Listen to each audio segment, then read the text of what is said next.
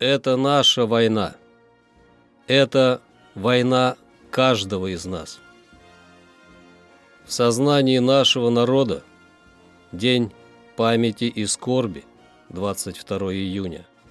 Это личная минута молчания. Минута молчания о своих, о себе, о самом страшном. Ужасы морской разведки и зверства фашистов.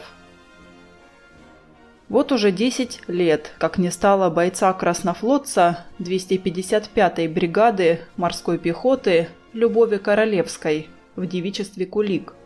Это про нее в 1943 году написал свой рассказ корреспондент «Известий» Аркадий Первенцев. Она защищала Крым и свою родную Тамань.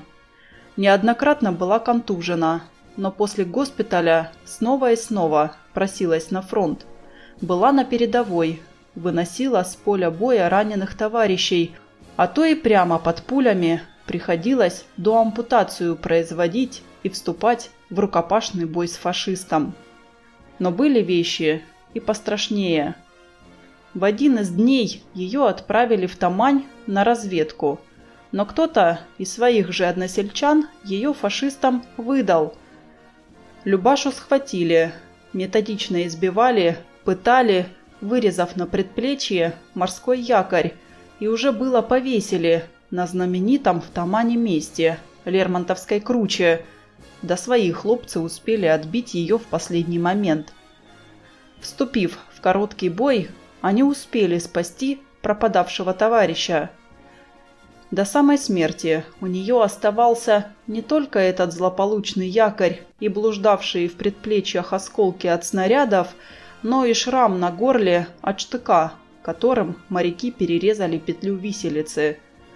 В дальнейшем были новые, очень серьезные ранения, от которых Любовь Кулик потеряла память, а сотрудники госпиталя – ее документы – очень сложно было их восстанавливать после окончания войны. Радость от победы была омрачена потерей родителей Евстафия Кулика и его жены Анастасии, носившей прославленную фамилию Лебедь. Ее мама была представительницей того самого рода лебедей, из которых произошли достойные защитники Отечества, такие как Григорий Лебедь. Этот предок служил на легендарном Очакове и во время восстания на легендарном крейсере стал единственным офицером, перешедшим на сторону матросов. Когда Любовь Королевская была жива, то говорила, что генерал Александр Лебедь из того же рода. Но фашисты, узнав, что дочь ушла на фронт, повесили маму. Позднее расстреляли и закопали во рву и других членов семьи, в том числе маленькую племянницу, а сам отчий дом сожгли. В семье говорят, что когда прабабушку Варю, державшую во время казни ребенка, откопали, то следов от пули на ней не было.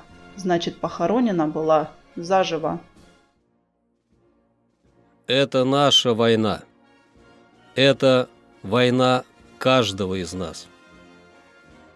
В сознании нашего народа День памяти и скорби, 22 июня.